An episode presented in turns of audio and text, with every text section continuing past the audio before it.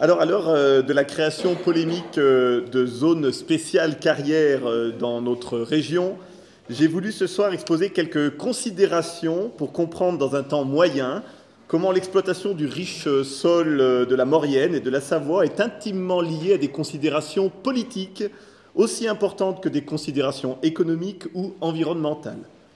Un regard sur les XVIIe et surtout XVIIIe siècles, qui est un siècle que je connais bien pour l'étude des archives d'intendance, ces siècles qui sont ceux de l'installation de l'État centralisateur, peut permettre de comprendre comment l'État s'est approprié doucement, au nom de l'intérêt général, le bien public, disait-on dans l'Ancien Régime, hein, le droit d'exproprier les communautés et les particuliers de leurs terres et ressources naturelles pour établir des exploitations à des fins lucratives. Exactement.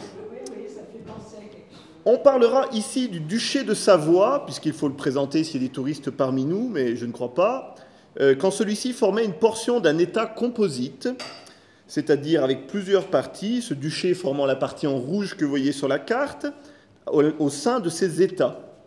Ce duché forme la plus vieille portion. Il a été recréé en 1559 et la capitale politique a été transférée à ce moment-là de Chambéry à Turin en Piémont, et ce qui a son importance, puisque désormais, euh, c'est le Piémont qui veut ramasser l'argent hein, par rapport à Chambéry. On connaît ce petit État aux ambitions modernes en 1560, dès 1560, avec son expansionnisme militaire en Italie, ses politiques palatiales, ses constructions de palais qui vont absorber d'énormes quantités de pierres et de marbre, et dont la Maurienne va participer, et sa modernité fiscale étonnante, basée sur un triptyque, l'impôt direct à l'État, le cadastre, dont on vous fera une petite conférence, je pense, la semaine prochaine, et les inventaires fiscaux, ainsi que la réduction des privilèges, le tout au profit de la mise en coupe réglée du territoire qu'on appelait, lo sfruttamento en italien, hein, la bonification du territoire. Le but était de faire rentrer le plus d'impôts. Évidemment, tout ce qui va être minier, tout ce qui va être carrière va désormais euh, être regardé avec un œil particulièrement exacerbé. C'est donc tout naturellement dans cette période que l'autorité, je dis bien piémontaise, étrangère à la Savoie donc, et ses élites vont regarder avec intérêt les ressources du sol du duché de Savoie, connu depuis le Moyen Âge pour être très riche en minerais, fer, cuivre, argent, même parfois de l'or, et matériaux, pierres de construction, et en particulier les marbres et serpentines. Sur cette carte qui été proposée récemment par le Spéléo Club de Savoie, on peut voir l'organisation anisotropique, c'est-à-dire qui dépend de la direction des filons, avec en violet, tous les métaux précieux. En rouge, on voit le cuivre qui va plus concerner avec le fer les basses vallées de la Maurienne, la basse vallée de la Maurienne de la Tarentaise, et puis euh, quelques filons épars, surtout dans les hautes vallées, qui peuvent être des filons euh, de métaux précieux comme du zinc, de l'or, et euh, qui conditionnent un petit peu tout ce que je vais vous raconter désormais. Je ne proposerai cependant ce soir pas une conférence sur l'exploitation minière ou ses techniques. Ce n'est pas quelque chose, quelque chose que d'autres historiens comme Pierre Judet, par exemple, pourraient vous exposer mieux que moi, mais plutôt un éclairage sur les réseaux de notables, les intérêts politiques qui ont mis toutes ces carrières et mines en valeur avant la Révolution française, avec de beaux exemples bien choisis. Rappelons que l'exploitation minière en Savoie, bien documentée par l'archéologie, vous savez qu'il y a eu un programme récent hein, financé par Interreg, c'est-à-dire l'Europe, des études spéléologiques, tout le monde connaît le spéléologue Robert Durand, hein, et des travaux d'historiens comme Pierre Judet ou du Prix d'Aès, nos, amis de Nice, hein, montrent que cette euh, métallurgie, ces exploitations de mines sont aussi vieilles que la présence de l'homme. Des objets tels que des anneaux ou des aiguilles en cuivre, là vous voyez des anneaux qui sont euh, collectionnés au musée archéologique de Solière, euh, montrent des traces de métaux alpins des 2000 avant Jésus-Christ. Des étais en mélèze dans certaines mines, comme ici à la Colombière à Bramant, permettent des datations d'exploitation entre 1000 et 1200 avant Jésus-Christ au carbone 14. L'argent a très tôt été euh, exploité, en particulier en Maurienne, et a permis aux évêques de battre monnaie entre l'an 1000 et 1200 après Jésus-Christ, grâce à l'extraction de ce qu'on appelle la galène argentifère. Donc vous voyez, il y a toujours eu des mines dans notre région. Mais on commence vraiment à être documenté sur les mines des Alpes qu'à la fin du XIIe siècle. avec les chartes et les comptes de Châtellenie. Là, vous avez ce qu'on appelle euh, les rotulis, c'est-à-dire des, des, gros rouleaux de parchemin, avec tous les comptes de Châtellenie. À cette époque, les produits du sol sont la propriété souveraine du seigneur qui s'est attribué des terres. L'État n'existe pas. Hein. Ce sont les seigneurs qui possèdent les richesses de leur seigneurie, et en particulier euh, les richesses du sous-sol de leur territoire. L'État central, à savoir le duc de Savoie, qui est quand même le, seigneur qui est au sommet de toutes ces seigneuries, hein, n'est que propriétaire des ressources de ces terres possédées en propre. D'accord? Ce qu'on appelle les terres médiates. Parfois, en qualité de suzerain, c'est-à-dire de seigneur de seigneur, les comtes de Châtellenie montrent qu'ils bénéficient d'une part des revenus miniers de ces vassaux, c'est-à-dire les, les, seigneurs inférieurs. Comme dans les Urtières, vous voyez ici un comte de Châtellenie du temps d'Amédée V, où on voit que la moitié des revenus des mines de cuivre et de fer des Urtières sont reversés, la moitié de ces revenus sont reversés au duc de Savoie, l'autre moitié allant au seigneur des Urtières, qui est le seigneur de Chamousset. Mais dans le cas des moines bénédictins, de Bellevaux, dans les Bauges, on en reparlera, qui travaillent le fer au moins depuis 1190, le duc ne touche rien, ce qui l'incite d'ailleurs à donner le massif des Bauges en apanage à un des cadets de la famille. Il n'y a pas de revenus, ça vaut, ça vaut le coup hein, de donner ça quand il y, a, il y, a, très peu de revenus, on le donne à une branche cadette, la branche Carignan. Et c'est pour ça que euh, longtemps, il va y avoir une, aiguille dans le pied des ducs de Savoie. C'est cette famille Carignan qui, dans les Bauges, va posséder les mines de fer qu'on va y découvrir. Les Chartreux de Saint-Hugon à Arvillard, on est euh, à la frontière avec euh, le Dauphiné, sont aussi les seuls à toucher les revenus de leur maître de forge laïque, qu'on appelle des convers. Hein. Ni le seigneur du Dauphiné, ni le duc de Savoie ne touchent ce que les Chartreux mettent de côté. Les revenus de la mine d'argent du Rocheret à Saint-Jean-de-Maurienne, vous savez, juste au-dessus de Saint-Jean, hein, qui sont cités dans le cartulaire de l'évêque de Maurienne en 1278, ne reviennent qu'à l'évêque. On pourrait multiplier les exemples. Hein. Quant aux communautés, elles ne peuvent exploiter les ressources du sol en propre qu'avec l'assentiment de leur seigneur, qu'il soit l'État central, le duc ou tout autre seigneur, l'évêque de Maurienne par exemple. Par conséquent, au moment où les communautés alpines se forment, les premières communautés avec entités, syndics au Moyen Âge, elles rachètent, ces communautés, des droits à leurs seigneurs, lointains, souvent désintéressés. En plus, c'est au moment de la peste, on est en 1400 à peu près, hein, on est au Moyen Âge central, et on voit apparaître des chartes ou des contrats de location à durée indéterminée qu'on appelle des albergements. Alors vous connaissez ça pour les alpages, mais il existe aussi des albergements pour l'exploitation euh, des carrières d'ardoise, des carrières euh, de gypse, de la pierre de construction, de certaines mines de fer qui affleurent dans les montagnes. Donc c'est une sorte de, bail à déterminer avec rachat des droits seigneuriaux.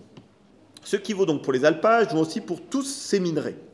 Ainsi, en 1365, une charte d'albergement de la forêt de l'Échapour à Montvernier, on n'est pas loin, et euh, des seigneurs du Pont permet à la communauté de Montvernier d'exploiter les gypses euh, entre Montpascal et Montémont.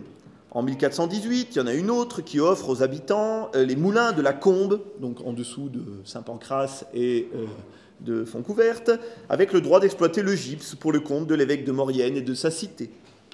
C'est encore en vertu de ce droit que les tailleurs de gypse vont construire sur l'ordre de sculpteurs comme par exemple Arnaldi en 1565 un certain nombre d'objets en albâtre euh, ou de sculptures en albâtre, comme le grand escalier du couvent des Capucins, qui est dans l'hôtel de l'Europe, euh, et qui est commandé à ce moment-là.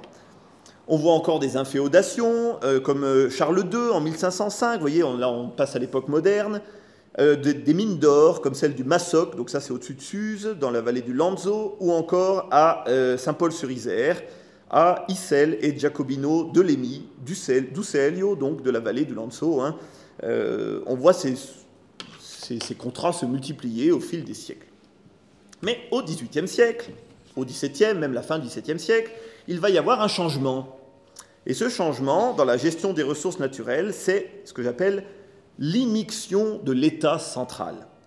Je dis immixtion, on devrait dire tutelle, car jamais, et ça c'est très important de le comprendre, et jusqu'à la Révolution française, qui va introduire une rupture là-dedans, hein, euh, l'État central ne prétend comme aujourd'hui posséder les ressources du sol ou encore les forêts. Jusqu'à la Révolution, c'est le seigneur en droit du lieu qui possède. Mais l'État va se mettre au-dessus de manière insidieuse en disant il faut contrôler, il faut trouver des mesures. Euh, le gypse ou le fer que tel seigneur alberger lui appartient. Par contre, l'impôt qu'on doit verser à l'État central, lui, il doit être payé. Et si jamais le fait que l'exploitation des carrières ou l'exploitation des mines, des hauts fourneaux empêche de payer ses impôts, ah là, l'État peut commencer à intervenir. Et c'est par cet aiguillon-là que le contrôle vertical de l'État entre dans les communautés au XVIIIe siècle, sans jamais déposséder quiconque. Hein, les communes, les communautés gardent leurs droits, etc. Mais l'État vient mettre la tutelle. Il faut savoir que cette autorité fiscale, jusqu'au XVIIe siècle, n'était représentée que par la Chambre des comptes, qui était à Chambéry, bien lointaine de Turin. Il faisait un petit peu ce qu'il voulait, hein, comme les abbayes, qui étaient maîtres souveraines dans leurs terres. Elles récoltaient l'impôt, elles reversaient à l'État souverain, et il y avait des pertes en ligne, ce qu'on appelle des abus. Et comme tout ce petit monde se faisait payer pour récolter l'impôt, en vacation on appelait ça, les pertes en ligne étaient énormes, au point qu'à l'issue d'une guerre civile, en 1642, vous savez qu'il y a une guerre civile en Savoie à ce moment-là, le duché de Savoie seul n'envoie presque plus d'argent à la cour centrale en Piémont. Tout s'évapore. En euh, visite d'un pont, visite d'une route, euh, en vacation d'un exacteur pour récolter l'argent. Il faut donc faire quelque chose. Christine de France, duchesse de Savoie et sœur de Louis XIII, et son fils Charles-Emmanuel II, que vous voyez à l'écran, vont donc généraliser vers 1640 une institution de contrôle direct qu'on appelle les commissaires d'intendance, expérimentés en France sous le nom de commissaires des partis depuis Henri II. Le premier de ces personnages était un piémontais du nom de Gaspard Graneri. Alors, ce n'est pas tout à fait lui, mais je vous montrerai son portrait. Il arrive à Chambéry en 1688 avec mission d'éliminer les abus dans les recouvrements de l'impôt, contrôler la dépense publique, en particulier les chantiers, et solliciter un certain développement économique au, profit du trésor de Turin. C'est ce qu'on appelle du mercantilisme. Hein. il faut que l'argent rentre, mais ne sorte plus. D'autant plus que vous savez que Christine de France, qu'on appelle Madame, hein, qui fait construire le palais Madame à Turin, etc., a une politique de prestige, et ben, il faut la financer hein, quand même, et c'est le problème. Sans surprise, Graneri, dans la famille, vient du district minier du Lanzo, ce sont des gens qui font des mines, et maître d'œuvre des mines de Savoie pour le prince, et il encourage le développement des premières mines d'État par l'intermédiaire des maîtres comptes.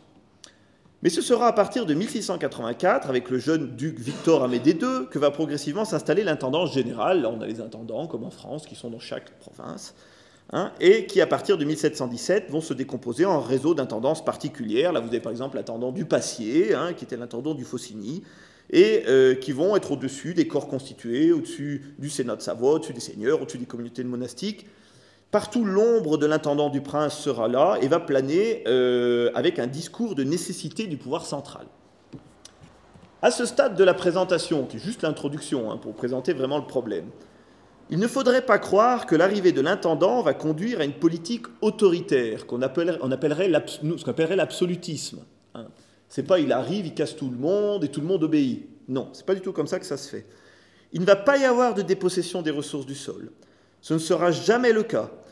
Mais habilement, en jouant des communautés défaillantes, des ressources qui manquent, des contrats de fourniture pour Turin, parce qu'il faut fournir Turin, de telle sorte qu'à la fin du siècle et avant la Révolution française, les ressources du sol sont sous tutelle de l'État et des réseaux de notables. Et c'est ça que je vous présente ce soir.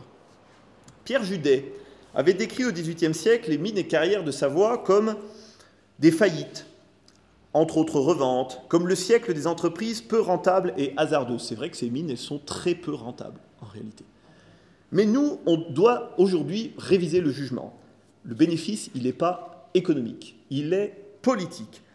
Devrait-on réviser ce jugement parce que euh, c'est celui des entreprises de possession, et je vais vous le démontrer alors en trois actes d'abord le début de la tutelle des intendants du prince, la fin du XVIIe, début du XVIIIe, donc les années 1660, 80, 1700, avec les activités d'extraction, surtout l'exemple des activités sidéro-minières.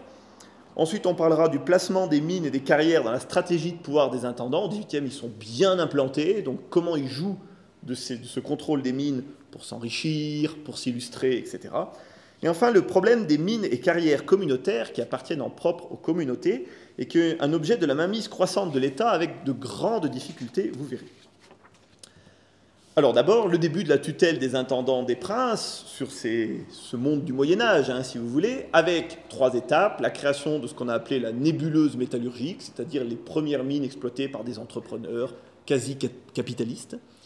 La problématique des abus liés à l'activité de la mine, qui va permettre, en, C, le début de la tutelle d'État. C'est l'installation de cette tutelle que nous verrons dans la première partie. Alors jusqu'à cette période, euh, c'est-à-dire le XVIIe siècle, donc je vous l'ai expliqué, l'État central n'accorde des inféodations de mines, carrières ou martinets que sur ces terres en propre. Par exemple, en 1632, on connaît très bien en Maurienne, sous l'impulsion de la duchesse Christine, l'installation d'une famille donc, qui vient du Lanzo et qui est bien en bourgeoisie en Savoie, c'est les fameux Castagneri, hein, qu'on connaît Argentine, qui vont se voir confier le droit sur les terres comptables d'introduire les nouvelles méthodes sidérurgiques qu'on appelle le haut fourneau bergamasque. Je vous présenterai les inconvénients de ce système après. Avec plein de privilèges, de faire des armes, des outils, du fer blanc, de faire venir des ouvriers étrangers, cette famille va progressivement racheter une, grande, une très grande partie de toutes les mines de fer et fonderies de Maurienne. Enrichis rapidement, les Castagneries achètent progressivement tous les gisements.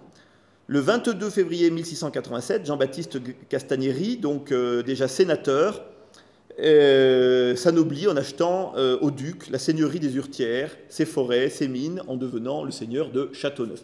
Alors quelques illustrations qui le montrent. Hein. Il adopte un blason avec son épouse, une devise, vous savez, hein, je pique les mauvais, je nourris les bons, hein, comme les châtaignes, hein, Castagneri. en ayant aussi une politique prestigieuse, il fait construire un très beau palais que vous avez en haut à droite de l'image à Chambéry, avec énormément de ferronnerie. Il fait construire le très beau portail euh, de la collégiale, de, l'église paroissiale d'Argentine. Euh, toutes ces politiques servent à devenir nobles, en fait, et on sait bien que la famille s'endette tellement qu'en 1650, ils sont obligés de revendre une grande partie de leurs exploitations. Mais, vous voyez, il y a déjà cette idée de mettre en valeur par le pouvoir central. De l'autre côté, même scénario dans les Bauges sur les terres qui n'appartiennent pas au duc. Dans les Bauges, c'est le marquis du Châtelard, qui n'est d'autre que le prince cadet de la maison de Savoie, c'est Thomas de Savoie-Carignan, personnage que vous avez à droite. Ah, c'est les lointains cousins de la famille.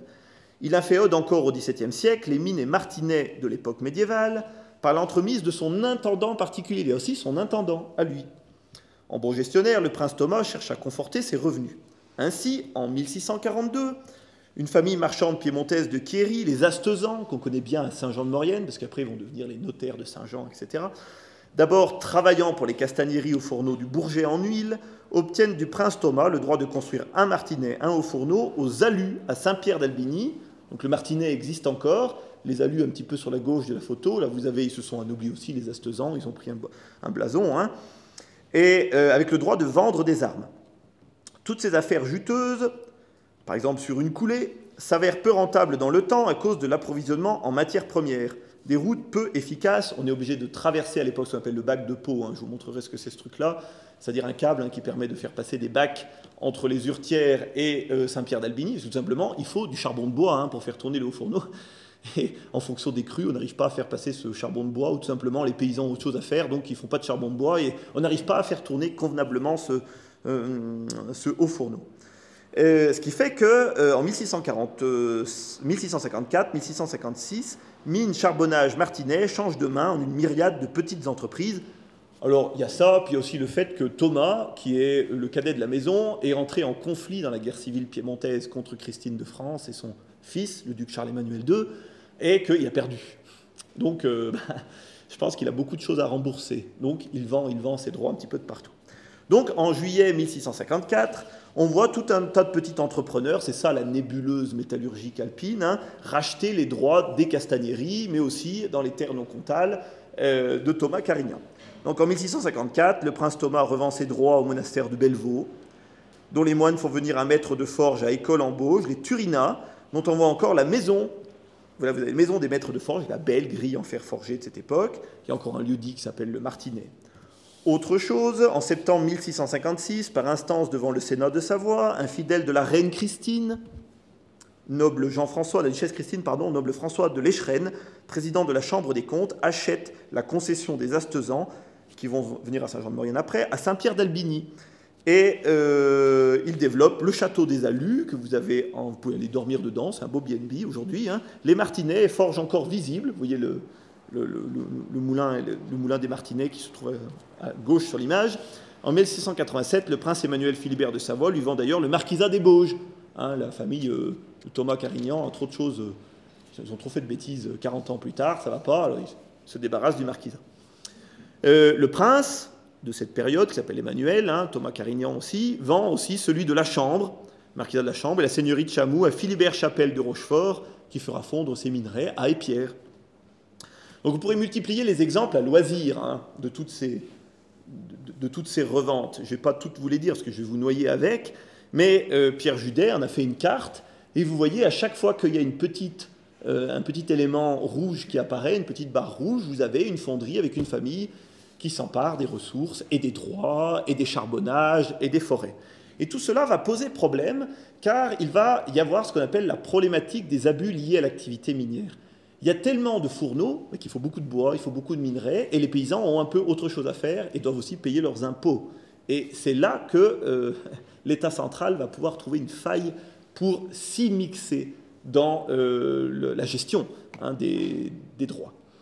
Alors euh, justement, euh, le fourneau bergamasque et tous ces martinets a trois problèmes qu'il faut citer. Un, il est gourmand, il faut énormément de charbon de, bois, parce que vous voyez, le, le, fourneau est là, hein, donc il faut faire des couches de charbon de bois à l'intérieur pour fondre le, pour brûler le minerai, qui est, un minerai qui, qui à l'époque, enfin, quand on l'extrait, n'est pas magnétique, donc ce minerai a besoin d'être brûlé pour que le, le, fer en soit extrait, avant ensuite de le faire fondre. Et donc il faut énormément de, il faut énormément de charbon de bois. Ça, c'est la première chose. Donc il faut beaucoup de paysans pour les fabriquer, pour les transporter. Il faut des routes qui soient bien entretenues. Donc il faut des corvées de routes. Il faut euh, des ponts qui soient bien entretenus. Il faut des bois pour entretenir ces ponts, pour les transporter des lieux euh, où on va brûler ces charbons ou ces minerais jusqu'au fourneau. Donc ça, pose des problèmes. Le deuxième problématique, euh, c'est qu'il faut des moulins qu'on va convertir en martinet, parce qu'une fois qu'on a fait ce qu'on appelle des gueuses de fonte, il faut les transformer en fer. On ne fait rien de la fonte, elle est trop cassante. Donc il faut euh, des gens spécialistes, mais il faut aussi des transporteurs de ces, de gueuses de fer vers... C'est tout dans des lieux séparés, éclatés, hein, si vous voulez.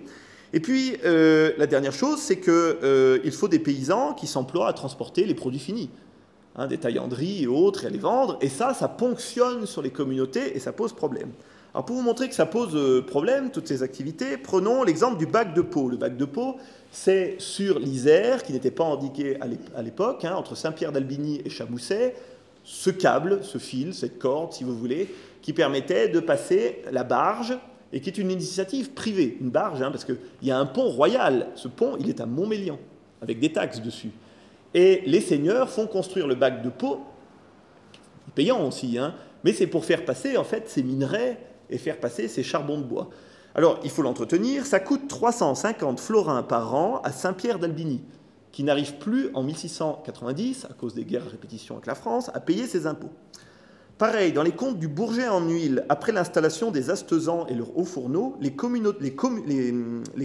revenus communaux chutent de 23%. Parce que tout le monde s'emploie à faire autre chose que ce qui est taxé. Ils arrêtent de faire du pré, ils arrêtent de faire du blé, ils arrêtent ils font de l'activité minière qui n'est pas soumise à l'impôt. Comme un malheur ne vient jamais seul, cette chaîne de production éclatée favorise de grands propriétaires fonciers qui sont souvent exonérés d'impôts, comme les abbayes, Bellevaux, Tamier, Aillon, la chartreuse d'Aillon, ou les nouveaux anoblis qui ne cherchent pas particulièrement à développer l'économie des communes. Hein. Il n'y a pas de philanthropie dans cette période. Hein. Là, vous avez par exemple euh, les ponts et autres qui sont construits c'est des corvées hein, qui sont construits par les moines de Bellevaux pour leur, martinet à côté des Colambauges. Ça coûte des sous à la communauté et ça les prend sur l'impôt qu'on doit normalement verser à Turin. Et c'est là que ça pose problème. Euh, par conséquent, le corollaire de cette concentration dans les mains de, de gens qui touchent l'argent est l'incapacité de nombreuses communautés à payer leurs impôts basés sur le foncier. On voit même le développement d'une micropropriété foraine. Alors forain, ça veut dire étranger au pays des gens qui viennent acheter des terres, des bois pour faire des charbons de bois à l'intérieur du pays, mais qui ne payent pas d'impôts à l'intérieur de la communauté. Euh, avec la possibilité pour les ouvriers étrangers d'acheter des parcelles forestières au nom du droit dit des paysans. Hein, c'est un vieux droit médiéval qui permettait à quiconque allait faire des charbonnages dans les forêts communales de Saint-Georges-du-Tiers, par exemple, au bout d'un moment, d'acquérir une parcelle défrichée. C'est ça hein, l'idée. Hein. Euh, il transforme en charbon de bois et ensuite c'est à lui.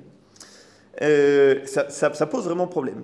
Plus significatif encore, le 6 septembre 1676, le baron de la Villane, châtelain des Pierres, vend le haut fourneau et ses dépendances à la communauté. Carrément, il y a une communauté qui commence à faire le fer elle-même.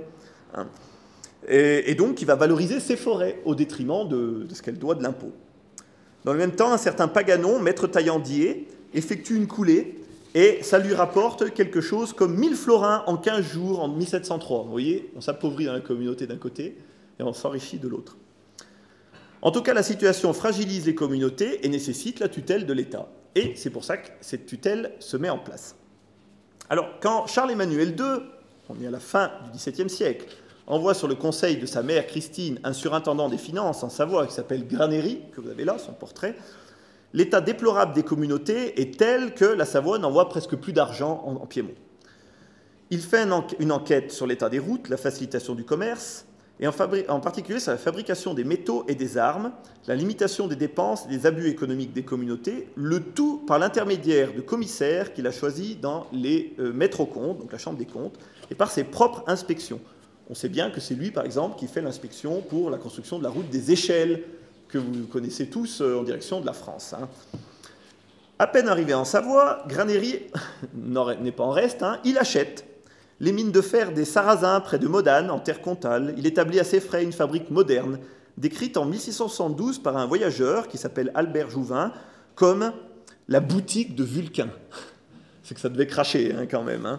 Avec plusieurs forges à la prat, un petit ruisseau qui descend des montagnes et qui fait tourner les artifices. Alors Granéry fait ça, mais il revend rapidement la concession euh, du prince, ainsi mise en valeur, au Castagnéry, qui s'en débarrasse d'ailleurs en 1703 à un certain Turaz, parce que c'est difficile à exploiter à cette altitude. Granéry est aussi le premier à établir un règlement des bois et forêts dans les seigneuries des Urtières afin de protéger les revenus des communautés.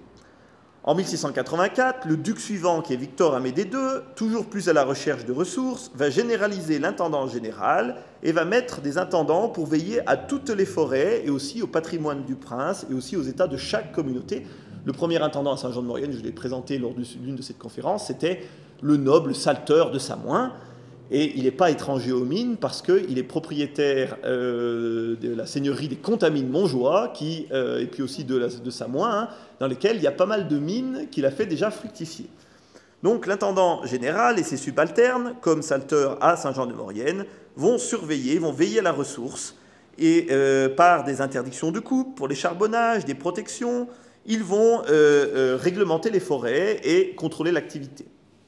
En 1719, il y a 25 interdictions connues en Maurienne et un meurtre avec un procès criminel de Antoine Charpentat, un des, euh, des inspecteurs aux forêts, hein, à cause de ces charbonnages qui étaient un petit peu fructueux.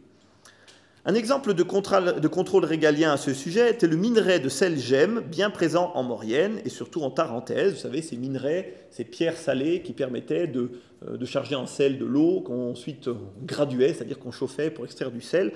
Il y en avait à Pont-à-Mafré au XVIIe siècle, il y en avait à Arbonne, euh, à euh, Bourg-Saint-Maurice, il y en avait à Moutier, à Conflans. ça mériterait une conférence entière, c'est pas le sujet, hein, mais avec des surveillances d'extraction, voyez. Euh, il est aussi euh, notable que contre le droit médiéval, hein, on, interdit progressivement aux paysans des Urtières, de Saint-Jean-de-Maurienne, d'extraire sans autorisation des pierres de toutes sortes, même sur terrain privé, attendu que l'emploi d'un ouvrier l'empêche de travailler à la terre et à sa communauté, et que les entreprises pour lesquelles ils se tiennent ne peuvent se tenir sans être réglées, au péril de créer plus de dépenses que de profits occasionnés. Alors, cette euh, diatribe hein, de l'intendant de Maurienne, Salter, en 1719, ça vient du fait aussi que quand on coupe les forêts, bah, après il y a des éboulements, euh, il y a des inondations, euh, il y a là toute la problématique environnementale qui commence aussi à se mettre en place. Mais c'est surtout le fait de ne pas arriver à payer les impôts qui pose problème. Alors toutes ces interdictions sont difficilement vérifiables et surtout euh, le discours est un petit peu performatif, c'est-à-dire destiné à disqualifier les communautés pour qu'elles lâchent le contrôle de leurs droits. Hein. Par exemple, en 1789, Horace Bénédicte de Saussure, vous savez, le, célèbre médecin, celui qui a fait la conquête du Mont Blanc, dit encore des paysans qu'ils ne mettent à Saint-Georges-d'Urtière aucun art dans leur travail. Ils vont en avant sans boussole, sans aucun instrument de géométrie, suivant les filons quand ils les tiennent. Vous voyez, c'est vraiment présenté. Les intendants vont répondre avec zèle, durant cette période, à un certain nombre de demandes qu'on appelle des statistiques pour commencer à avoir un regard de contrôle sur ces ressources. Et ainsi, vous avez dans chaque euh, province des grandes enquêtes, comme celle sous Charles-Emmanuel III, euh, dite grande enquête Robilan, demandée par le ministre de l'Intérieur Boguino, sur euh, l'intendant des fabriques et fortifications, sur l'inventaire des mines et carrières de toutes les provinces des Alpes occidentales. Ils emploient à ce sujet un personnage que je vous présente qui s'appelle Vitaliano Donati, son livre s'appelle Viaggio di studio sulle Alpi occidentali et ce travail, c'est l'inventaire général pour son maître, l'intendant Nicolis de Robilan, l'intendant des fabriques et fortifications, de toutes les mines existantes. Et c'est grâce à ce document-là, par exemple, qu'on sait qu'il y a des exploitations de gypse à Fontcouverte, à Saint-Pancras, dès cette période. À qui les exploite, euh, etc. J'en parlerai un petit peu après. Les enquêtes deviennent minutieuses. Des enquêtes régulières sur les gisements, de marbre sont ouvertes, parce qu'il s'agit à ce moment-là de euh, euh, faire venir des marbres euh, pour les palais qui sont construits très nombreux autour de Turin, le palais de Stupinigi, la Venaria Reale. et par exemple, l'intendant de Maurienne Cauchy renseigne entre 1754 et 1756 qu'il y a 13 carrières de marbre possibles en Maurienne, que l'on effectue 10 à 15 cuites par an aux fonderies de fourneaux d'argent, hein, on fait de l'argent, pour une moyenne de 13 000 livres annuels, ce qui est peu comparé par exemple aux mines de Cogne en Val d'Aoste qui rapportent 5 fois ce revenu. Il faut bien comprendre que pour les intendants, le développement d'entreprises économiques proches du pouvoir, tous ces inventaires, vient concurrencer directement les notables locaux et conforter leur réseau personnel. Et c'est dans cet objectif-là que nous passons à la deuxième partie, et pour montrer comment ces agents du pouvoir, avec leur expertise, leurs inventaires, vont commencer à placer leurs pions hein, dans un monde qui leur est étranger, un monde qui les refuse même, où ils n'ont aucun droit. L'intendant n'a aucun droit normalement sur les mines. Et pourtant, ils vont commencer à mettre leur grappe là-dedans avec tout un, un système d'affaires politiques, d'associés, que je vais vous présenter en trois petites parties. D'abord, la venue de grandes sociétés étrangères dans le sillage des intendances, donc ils font venir des sociétés, vous verrez qu'ils ne sont pas étrangers. La course aux investisseurs locaux, je dirais même aux pigeons. Hein, il faut trouver des gens qui financent tout ça pour bien se faire voir à Turin, hein, pour euh, avoir un bon bilan. On a trouvé les mines, on les exploite bien, on a des revenus, on envoie des chiffres, des tableaux bien faits, hein, presque du, du staccanovisme avant l'heure. Et enfin, euh, parce qu'il y a tellement d'affaires que je ne peux pas toutes les présenter, je présenterai la plus juteuse qui est l'affaire Maton de Bennevel, qui est cet intendant de Maurienne qui a fini ses jours en prison, enfin il a fait une petite année en prison, et euh, qui montre euh, comment un intendant du pouvoir central peut s'enrichir et investir autour des mines dans notre vallée.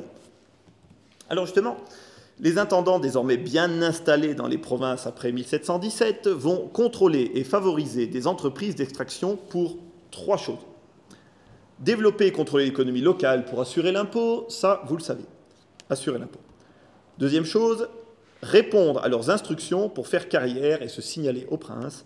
Troisième élément, développer leurs affaires personnelles, s'enrichir, diversifier leur patrimoine de notables. Notez que ce processus, qui vient introduire des investisseurs étrangers, conforter les réseaux de pouvoir des agents de l'autorité centrale au détriment des notables locaux, est valable dans tous les domaines. Moi, je vous le présente dans les mines et les carrières, mais c'est valable pour l'exploitation de la soie, c'est valable pour euh, euh, les exportations agricoles, c'est valable pour euh, les premières fabriques de poudre, d'armes, toutes les manufactures. Les mines, c'est un cas parmi d'autres. Cela succède à une phase d'investissement personnel des intendants qui n'étaient que des investisseurs parmi d'autres, avec les risques comportés. Souvenez-vous, quand Granéry, le premier surintendant Savoie, arrive, il achète la mine de Fourneau et puis après il s'en débarrasse. D'accord? Mais euh, à part ça, euh, euh, il n'avait pas vraiment de, réseau politique derrière. Là, au XVIIIe siècle, commence à se mettre des réseaux de contrôle, des réseaux de contrôle, et assez lucratifs.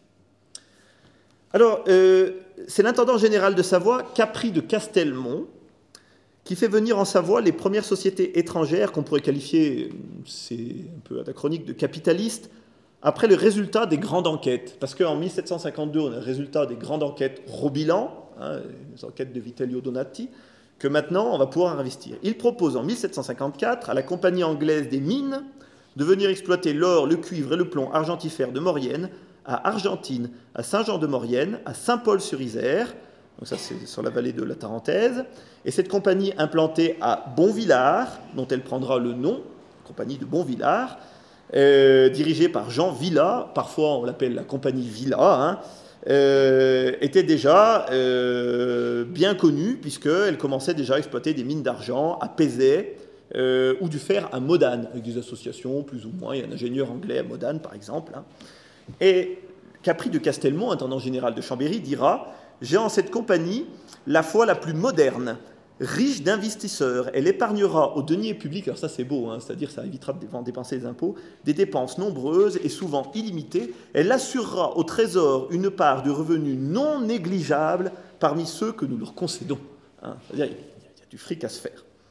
Donc en 1755, après euh, la réouverture des mines, vous avez des photos de spéléologie, euh, de Savoie à, à Bourvillard, hein, des mines de galène pour l'argent. Vous avez une photo plus récente de ces mines au 19e siècle, hein. évidemment il n'y a pas de photo au 18e.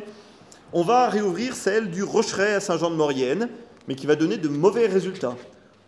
Capri dit On a cru que les filons y seraient nombreux et épais, mais il n'en est rien même si on y fait venir à grands frais des ouvriers saxons, des ouvriers allemands. À Saint-Georges-d'Urtière, autour du cuivre, la société Villa effectue des travaux de prospection coûteux qui ne permettent pas de relancer euh, la production qui s'avère vraiment décevante. Grévé de dettes et pour donner satisfaction à des actionnaires de plus en plus nombreux, on verra pourquoi après, la compagnie se réoriente vers la production de fonte. Elle va racheter les hauts fourneaux des pierres, beaucoup de hauts fourneaux qui appartenaient aux Castagneries ou aux Astezans, en construisant un rendant, c'est-à-dire le prévôté devient une usine, hein, vous voyez là à l'écran, les modifications, ça vient de la série C des archives départementales. Elle acquiert d'autre part des forêts pour disposer d'une partie du bois dont elle a besoin, rachète les fosses de nombreux paysans indépendants. Alors ça se fait souvent à coup de... Dans l'intendant, c'est joli, ça se fait à coup de pression en fait. Hein. Euh, on utilise les fermiers des gabelles qui sont présents, hein, qui sont aux ordres de l'intendant, et puis qui vont forcer un paysan un petit peu débiteur, il a des dettes, à laisser sa petite parcelle de terre. Hein, donc ça se fait, ça se fait violemment. ce qui conduit à s'attacher une clientèle de plus en plus nombreuse de travailleurs plus réactifs qu'on pourrait appeler, appeler les premiers ouvriers de Maurienne. L'intendant général était intéressé dans cette affaire. Dans la mise sous scellé de son bureau à sa mort en 1762, je vous ai raconté cette histoire, on a trouvé, c'est le Sénat de Savoie hein, qui fait l'enquête, des petits paquets de pièces emballés dans du papier destinés à Villa et aux inspecteurs des forêts. Hein, c'est de la corruption, évidemment. Profitant de sa qualité euh, de juge économique et de conservateur des forêts, l'intendant général Capri a attribué les concessions placées sous des juridictions seigneuriales anciennes à des adjudicataires, a favorisé la coupe de bois pour la société villa au détriment de propriétaires aristocratiques ou de communautés. C'est que pour cet intendant, l'intendant général, c'est un piémontais, hein, c'était une manière de faire sa carrière. Alors il est déjà un petit peu au sommet en étant intendant de Chambéry extrait de sa condition de petit cadet médiocre d'une famille de banquiers anoblis par l'achat de la seigneurie de la Pesse, que vous voyez ici, à côté de Chambéry. Il rêvait d'une place de sénateur à Turin, le brave homme. Hein. Donc il devait faire plus de chiffres, envoyer plus de signes d'efficacité à ses ministères, au ministère des Affaires internes et au ministère de la Guerre. Il encourage aussi ses intendants particuliers à, à faire financer les mines par des particuliers riches et pensionnés toujours dans le but de l'efficacité fiscale des communautés. Alors écoutez bien ce qu'il dit.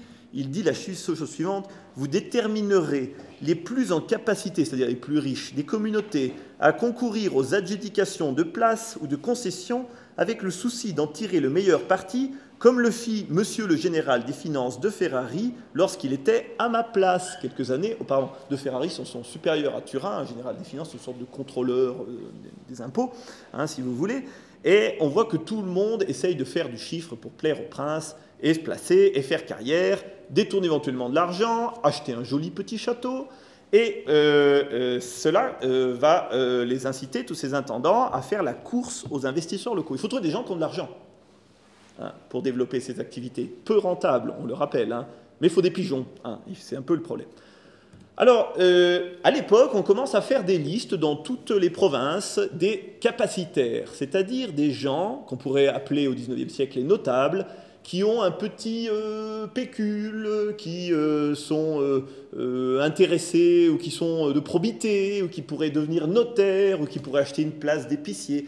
Il y, a des listes à loisir à Chambéry sur tout le monde. Hein. On épie jusqu'à leur meurt. il n'est pas fidèle à sa femme, il n'est pas bon chrétien. Enfin, il y a tout à l'intérieur hein, de ces trucs-là. Et parmi les pigeons ou investisseurs les plus connus, deux retiennent nos intentions. La première, c'est Madame de Varin elle-même et le lyonnais Camille Perrichon. Hein, donc je vais vous présenter deux exemples, euh, parmi d'autres, il y en a des dizaines, hein, des plus médiocres aux, plus forts. Madame de Varin, ou Françoise Louise Éléonore de la Tour, est née à Vevey, en Suisse, le 31 mars 1699. En 1726, elle s'installe en Savoie. Elle se convertit au catholicisme, vous savez, c'est pour fuir son premier mari, qui était le comte de Varin, hein, et se trouve protégée comme femme de lettres par le seigneur de Butay, propriétaire du petit château des Charmettes, euh, qui va la loger hein, comme femme de lettres et comme euh, presque femme des Lumières. Elle est aussi, et on le sait moins, une femme étonnamment intrigante. Madame de Varin euh, passe pour avoir plus que protégé Jean-Jacques Rousseau, qui l'appelait sa maman, hein, vous savez, pendant six ans. Elle était pensionnée par le roi de Piémont-Sardaigne. Dans les archives de l'intendance de Chambéry, elle touche 1500 livres de pension par an. Alors ça serait l'équivalent de 15 000 euros d'aujourd'hui, hein, si vous multipliez par 10 soit l'équivalent du salaire de l'intendant de la province de Maurienne, hein, quand même. Elle a la même chose. Elle passe pour être espionne, intrigante, euh, femme de salon. Hein, elle renseignait en quelque sorte les ministres et la cour. Et c'est en cette qualité, euh, parce qu'elle a cet argent, qu'elle est riche, qu'elle peut se permettre d'avoir une maison, qu'elle loue, qu'elle est démarchée par l'intendant général Ferrari, vous savez, celui qui va devenir le général des finances à Turin, puis l'intendant de Maurienne Cauchy, à l'époque, pour acquérir les mines de fer des Sarrasins dans les montagnes de Modane et les fourneaux de Lapra qu'un siècle plus tôt déjà, le surintendant Granéry avait développé, vous savez, en 1630. Elle est abordée pour la vente par Jean-Guillaume Sautier de la Balme, le personnage, là vous avez les, installations des, des Sarrasins, hein. un associé surprenant qui connaît à la fois le vendeur, c'est-à-dire euh, le vendeur, c'est les granéries, euh, non, les, oui, pardon, l'intendant général, euh, et l'intendant général et l'intendant de Maurienne. Pourquoi? Alors, de la Banne, il est originaire de La Roche, en Faucigny, dont les granéries sont devenues marquis en 1682. Sa famille détient aussi la seigneurie de la Fournache au-dessus de Saint-Jean de Maurienne. Les de la Balme ont la seigneurie de la Fournache au-dessus de Saint-Jean. Ces gens-là vont faire des pieds et des mains pour avoir les concessions de, de. Hein, on en parlera après. Et l'intendant général Capri, c'est le parrain de la Balme. C'est pas n'importe qui. Ils sont tous liés, en fait. Hein. Alors, Madame de Varin est renseignée de l'affaire par l'avis d'un ingénieur anglais qui s'appelle Jean Cash. On ne sait pas parce que l'argent, hein, mais Jean Cash, C-A-S-H. D'abord présent à Pesay, en Tarentaise. Il était ingénieur à Pesay dans les mines de plomb puis euh, qui va fonder en 1758 la société Villa, dont on a parlé, la compagnie de Bonvillard. Donc c'est tous des gens qui se connaissent, hein. c'est tout un milieu de gens qui doivent partager leur table à Chambéry, à, euh, discuter entre eux, voyez. Le Le bien au courant par les granéries de la rentabilité douteuse de la mine, va vite s'effacer au profit d'une kyrielle d'associés malveillants qui vont profiter de l'argent de Madame de Varin. Donc lui, il est associé, il achète sa part, il revend tout, hein. Alors, Cauchy dira d'eux des charlatans qui profitent de la faiblesse de la dame. Parmi eux, on trouve un certain Mathieu Casse d'Orel, qui, sous les auspices de l'intendant Cauchy, a exploré un certain nombre de mines anciennes, moyenâgeuses, comme la mine de cuivre de la Colombière à Bramant, que vous voyez située en haut à gauche de la photo de Bramant, hein, euh, à coup d'actes notariés, à coup d'inspection de l'ingénieur Capellini, qui s'empresse de mettre des tampons, Hein, il annonce un filon de zinc pour 1749 à Madame de Varin qui donne de l'argent. En 1752, il n'a même pas commencé l'extraction. Il emprunte encore à Madame de Varin euh, pour une mine à Lens-le-Villard en 1753. L'archéologie récente d'un programme Interreg a montré un certain nombre de graffitis qui datent de cette période avec l'exploration de ces mines qui montrent qu'on est venu prospecter. Alors, ils sont peut-être venus boire quelques bouteilles puis ils sont repartis. Hein. Hein, c'est un peu l'idée. En 1758, on le voit encore autorisé à fouiller les mines du domaine de Monseigneur Martignana, l'évêque de Maurienne, autour de Saint-Jean, où il mourut probablement, ce Mathieu Casse, en 1760. Madame de Varin, elle, a encore fondé en 1752, sous des mauvais conseils, une société pour exploiter les charbons de pierre et de terre de Savoie, et meurt ruinée à Chambéry le 29 juillet 1762 au Faubourg Nézin, dans l'indigence. Vous savez qu'aujourd'hui, dans le faubourg Indes, qui n'existe presque plus, il y a plus que quatre maisons et la maison de Madame de Varin, où il y a une toute petite plaque qui rappelle, avant que les promoteurs d'une célèbre euh, société qui est en train de bétonner Chambéry ne suppriment tout ça, vous pouvez encore aller voir, l'endroit est mort, Madame de Varin, au faubourg Nézin. Après Madame de Varin, voici Camille Perrichon. Alors Camille Perrichon, vous le connaissez peut-être parce que c'est un soyeux, donc un marchand de soie, un riche et ancien prévôt des marchands de Lyon, qui achète en 1757 les concessions de Madame de Varin pour 100 000 francs. Vous imaginez Ça fait à peu près 66 000 florins de Savoie. Durant quatre ans, de 1757 à 1761, les intendants pressent Périchon à investir par l'intermédiaire de leurs espions à Lyon, en particulier l'abbé de Saint-Réal, que vous connaissez peut-être, vous avez peut-être déjà entendu parler, il y a une rue à Chambéry, qui porte les lettres euh, des ingénieurs et autres euh, notaires euh, qui pousse Périchon à acheter sur lettre. Hein. Il mène la lettre, il achète. Un certain François Perrault de la Branche, employé à Bramant, mais natif d'Auvergne, aurait trouvé, alors là retenez-vous bien, il aurait trouvé le tronc d'or, un tronc d'or que recèle la montagne de Bramant. Il investit aussi dans les concessions des mines de Pralognan, de Saint-Paul-sur-Isère, où on lui fait miroiter des trouvailles. Alors, ce genre de minerai que vous voyez ici, avec euh, ce qu'on appelle la pyrite, hein, mais qui est l'or des, des, fous, on appelle ça, hein, et qui n'est pas vraiment de l'or. L'archéologie montre quelques exemples de galeries d'exploration, sondages, inscriptions dans cette période, comme à Saint-Paul, vous avez la mine de Saint-Paul. En 1787, Périchon vend à Ratel, notaire et châtelain de Modane, la concession à la réserve euh, de la mine de fer et des artifices qui y dépendent. Donc il vend les Sarrasins. Hein. Là, vous avez euh, l'inscription sur le, bâtiment des Sarrasins de 1758 qui euh, montre qu'à cette époque, il y a quelques investissements. Il faut savoir que Périchon et tous ses associés vont être convaincus d'être escrocs, ruinés, bannis à perpétuité par la Cour des monnaies de Lyon et par le Parlement de Dauphiné en 1763.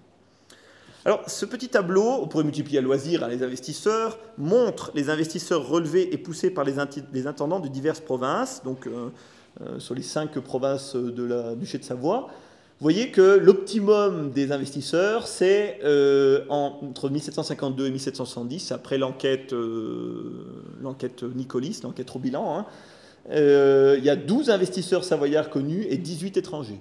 Hein, on pousse à trouver des investisseurs. Et si on pousse, c'est parce qu'il y a des intérêts politico-financiers derrière qui sont très bien illustrés dans le procès de l'intendant Maton de Bénevel, intendant de Maurienne, euh, entre 1759 et 1770. Il est resté 11 ans dans notre belle vallée. Et ces investissements sont très bien documentés par un dossier aux archives départementales de Savoie et un dossier aux archives euh, d'État de Turin, euh, deux cahiers complets de déposition de lui et ses associés, parce qu'il a terminé une année en prison. Hein, donc en 1759 arrive en Maurienne un intendant originaire du sud du Piémont, le chevalier Charles-Antoine Maton de Bénevel, fils de Joseph-Antoine Maton, intendant général du comté de Nice. C'est très rare de voir un intendant envoyer son fils comme intendant. Et tous étaient natifs de Cuneo. Il avait 44 ans et il était, euh, là jusqu'en 44 ans en 1770, pardon, de assez jeune pour l'époque, hein, en fonction, j'entends. Maton, passe d'abord pour un bon administrateur de la province. C'est vrai qu'avec lui, les routes de la province, les fabriques, il est proche du ministre Boguino et du comte Robilan, intendant général de fabrique. Tout est développé. C'est lui, par exemple, qui relance les, euh, euh, galeries et autres des, bains de l'Échaillon. Hein. Il y a tout un dossier dans cette période sur les bains de l'Échaillon, avec construction de galeries et autres euh, percements qu'on voit encore sur le Rocheret, hein, à l'Échaillon. Parce qu'il y a le plan aux archives de Turin. On voit tout en détail. Hein. L'activité des, bains de l'Échaillon ne commence pas euh, à la Révolution française au XIXe siècle. Hein. Ça commence euh, même avant au XVIIe, mais au XVIIIe siècle, il y a toute une activité qui est faite sous Maton de Bénével. Il met au pas toute la vallée. Hein. Je vous avais raconté ces histoires où il va en Haute-Maurienne, il demande au châtelain Tu baisses les yeux. Il lui dit directement Tu baisses les yeux, le maître, c'est moi. Avec ses inspections régulières, originales, qui le rendent informé et maître d'un réseau. Clairement, l'intendant cherche à se construire une autorité directe et surtout faire carrière. Or, à la fin du règne du roi Charles-Emmanuel III, le régime cherche davantage d'argent et de développement. Donc, il commence à émettre l'idée de régler le rachat des droits féodaux par les communautés entre 1766 et 1771. Et c'est à l'occasion d'un formidable pour lui enrichissement, avec deux concerts avec des procureurs véreux, comme le fermier de l'évêché de Maurienne Donnet, qu'il surestimait les droits de rachat et euh, il faisait ensuite baisser ses droits et, euh, par son autorité, et en échange, les communautés lui donnaient des épingles, des gratifications. il avait de l'argent qu'il pouvait ensuite investir dans les mines. De l'argent secret, hein, parce qu'un intendant n'a pas le droit de prendre de l'argent de ses administrés. De ses administrés. Donc, euh, par exemple, l'intendant de Maurienne demandait le rachat de ses droits seigneuriaux, un moulin, par exemple. la communauté de Saint-Jean-de-Maurienne ou de, je sais pas moi, de Saint-Pancras en donnait 2000 florins. Euh, donné arrivait, il disait c'est 8000. Et l'intendant disait non, non, non, non, c'est pas 8000, c'est 4000. Et en cadeau, l'intendant recevait une petite pochette avec 1000 florins dedans, ou 2000, hein, une épingle. La corruption, hein, c'est l'idée. Du délit d'initié, euh, tout ce que vous voulez, de l'abus, de biens sociaux, enfin. Euh. et donc il s'est considérablement enrichi. Et grâce à ces richesses, l'intendant va pouvoir développer son réseau et plaire au prince. Le prince, il demande des marbres, euh, il demande des résultats dans les mines, euh, et tout ce qui va avec. Alors, la première affaire qu'il va développer, c'est les marbres de Bessan. Euh, le 7 avril 1766, Maton a contracté une société avec le notaire Jean-Pierre Rattel, toujours le même, celui qui a racheté la concession des Sarrasins, déjà concessionnaire des filons de la Colombière aussi, là où il y a les fameuses mines d'or de Madame de Varin, et le commis Salomon, le commis au Gabel, pour l'exploitation d'une carrière de marbre. C'est classique. L'intendant a poussé les fortunés locaux à investir leur fortune dans la concession. Rattel a du revenu, puisqu'il est notaire, et surtout il est regrettier à Modane, c'est lui qui vend le sel. Salomon est commis principal des Gabelles et fermier du tabac. Ça veut dire que c'est lui, il est très riche, qui euh, comment dire, euh, a l'autorisation de vendre du sel. Mais ce qui est important, c'est qu'il y met son argent personnel, l'intendant, dans le but de se distinguer, par l'intermédiaire du sieur Castellamagne, intendant général des bâtiments, alors en plein euh, chantier du palais de Stupinigi et de la chapelle de la Venaria Reale, qui ont besoin de serpentines et de marbre vert. Alors il dira, mon empressement, ces, carrières sont au-dessus de Bessan, on a vu, des Italiens sont venus faire l'archéologie des filons. Mon empressement a procuré des avantages à la province de Maurienne, m'ayant déterminé à me faire, à, mes frais, hein, à faire toutes les recherches possibles pour découvrir les différents minerais, minières et carrières de marbre qui pouvaient être dans les montagnes, j'ai réussi à découvrir la carrière de marbre vert de Bessan, dont les connaisseurs, firent d'abord beaucoup de cas. Et en temps ensuite allé à Turin, j'eus l'honneur d'en présenter au roi quatre tablettes pour échantillon afin de recevoir ses ordres dans le cas que Sa Majesté voulut faire travailler. Alors le roi a trouvé que c'était un peu trop cher l'exploitation. Il a refusé, mais il en a quand même commandé une partie pour la chapelle de la Venaria euh, euh, et a fait passer une partie des marbres verts et des serpentines. Mon ardeur pour seconder les vues de Sa Majesté me porta à lui représenter que les Mauriennais ne me paraissaient pas assez entreprenants pour le faire, et m'anima à proposer au roi d'entrer moi-même dans la société pour y, réussir. Et il se vend, hein, vous voyez. En 1767, il est probable que Menton, Maton a détourné de l'argent pour commencer l'extraction, et que dès que nous trouvions quelqu'un qui vouloit assumer la carrière et les scies et les bâtiments qui en dépendent, il fallait les ascenser. Et ce fut un certain Argout pour 500 livres payables chaque année, une affaire bien rentable pour l'intendant. C'est-à-dire il fait exploiter la carrière à charge d'Argout que ce soit rentable, et lui touche 500, 500 florins qu'il met encore dans sa poche. Il s'est acheté un palais à Turin avec ça. Hein.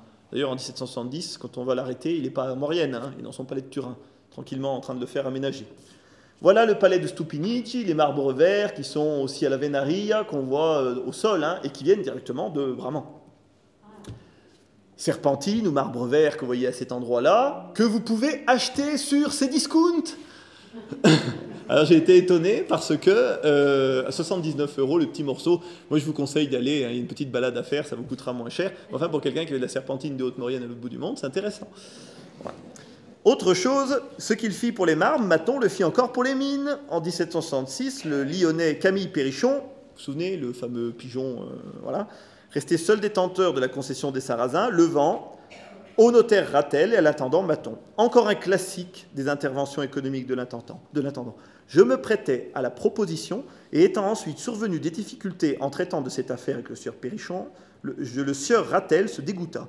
Alors, comme j'y voyais l'affaire avantageuse, je fus dans le cas d'encourager Rattel à le faire. Ça veut dire quoi encourager? C'est-à-dire qu'il a donné son propre argent il s'associa avec lui par des conventions sous sein privé le 11 octobre 1766, qui est interdit hein, pour un attendant. Autour de ces deux hommes va s'agréger la nouvelle société minière. On y trouvera le commis des Gabelles, Alexis Salomon, troisième partenaire dans l'affaire Bessanaise, le brillant ingénieur piémontais Capellini, qui recevait de l'argent à chaque fois qu'il se déplaçait, évidemment. Jean-Pierre de l'Hôpital, premier feudataire du comté, établi en 1758 au pied de Conflans, à l'actuel Albertville, et Mathieu Donnet, l'escroc des affranchissements féodaux, dont je vous ai parlé tout à l'heure, le fermier de l'évêque de Maurienne, celui qui détournait l'argent, l'ami personnel de l'intendant. Dans le procès criminel que vous voyez là, l'intendant dira Et pour midi terminé, Rattel fit valoir que la société que nous avions contractée pour la carrière de marbre, et qui me dit qu'en conséquence il fallait être aussi associé pour les minières, et que la permission de Sa Majesté n'était pas indispensable. En 1767, l'ingénieur Capellini convainc le sieur Perrichon de vendre toute la concession. Où il a trouvé l'argent? Bah, C'est Donnet qui prend la tête de la compagnie et le trésorier de l'évêque de Maurienne, mais qui est aussi le trésorier de l'intendant de la province, le sieur Gavant, qui devient le trésorier des mines. Hein, vous voyez, comme s'il y a conflit d'intérêts. Dans les cahiers de 1766, on voit que ça rapporte 24 917 livres pour une dépense de 32 000. Donc c'est pas rentable du tout, voilà. Euh, ou bien l'argent partait dans les poches indélicates, c'est possible aussi. Hein. Je vous rappelle quand même que l'intendant doit surveiller la production hein, de tout ça. Maton dira J'étais en coutume de laisser entre les mains du sieur Gavant l'argent qu'il retirait pour mon compte. Quelquefois, cependant, il me le remettait lorsqu'il l'avait reçu. voilà, tout dire. D'autres fois, il le gardait pendant le dernier temps que je séjournais à Saint-Jean. Il mangeait avec moi, vous voyez, sur un casse-croûte, ils se remettent de l'argent entre eux, et faisait la dépense de ma maison. Hein, c'est-à-dire que c'est lui qui paye les casse-croûtes de l'intendant, son linge, ses domestiques, euh, classique. À l'époque, pas de division public-privé. Alors, on pourrait trouver ça scandaleux, mais j'allais dire, si on cherche et on gratte bien, on trouve ça chez tous les intendants. La corruption est un mode de gouvernement au XVIIIe siècle. En fait, Maton tombe parce qu'il est surtout démis de ses fonctions par les cliques d'hommes politiques qui sont à Turin. En effet, 1770 vient de mourir le duc Charles-Emmanuel III, c'est Victor Amédée III, son fils, qui a horreur de son père, qui a horreur de tous ces ministres réformistes trempés dans des affaires capitalistes, etc., et qui est plutôt du côté des féodaux, hein, euh, Victor Amédée III. Et donc, il revient en arrière un petit peu, les réseaux du ministre Bogino sont purgés, et donc Maton, brillant gestionnaire, en fait les frais. La preuve, c'est la purge. 1771, Maton, il va en prison. En 1772, secrètement, il est remis intendant de la province de Biel, en Piémont. Hein, vous voyez il est, Après une année de purgatoire, hop, il a son paradis. Quant à la mine des Sarrasins, en 1784, elle passe aux mains de négociants lyonnais qui jetteront l'éponge au moment de la percée révolutionnaire en 1792. Ce qu'on doit retenir de ces affaires, ce sont les carrières politiques. C'est que la mine, elle est probablement surtout et documentée des objets, ces mines documentées sont surtout des objets d'entreprise de pouvoir d'une nouvelle élite politique qui apparaît, qui n'est pas l'élite aristocratique de la Maurienne, qui est une élite qui construit son image sur des réseaux comme nos hommes politiques et nos capitalistes d'aujourd'hui.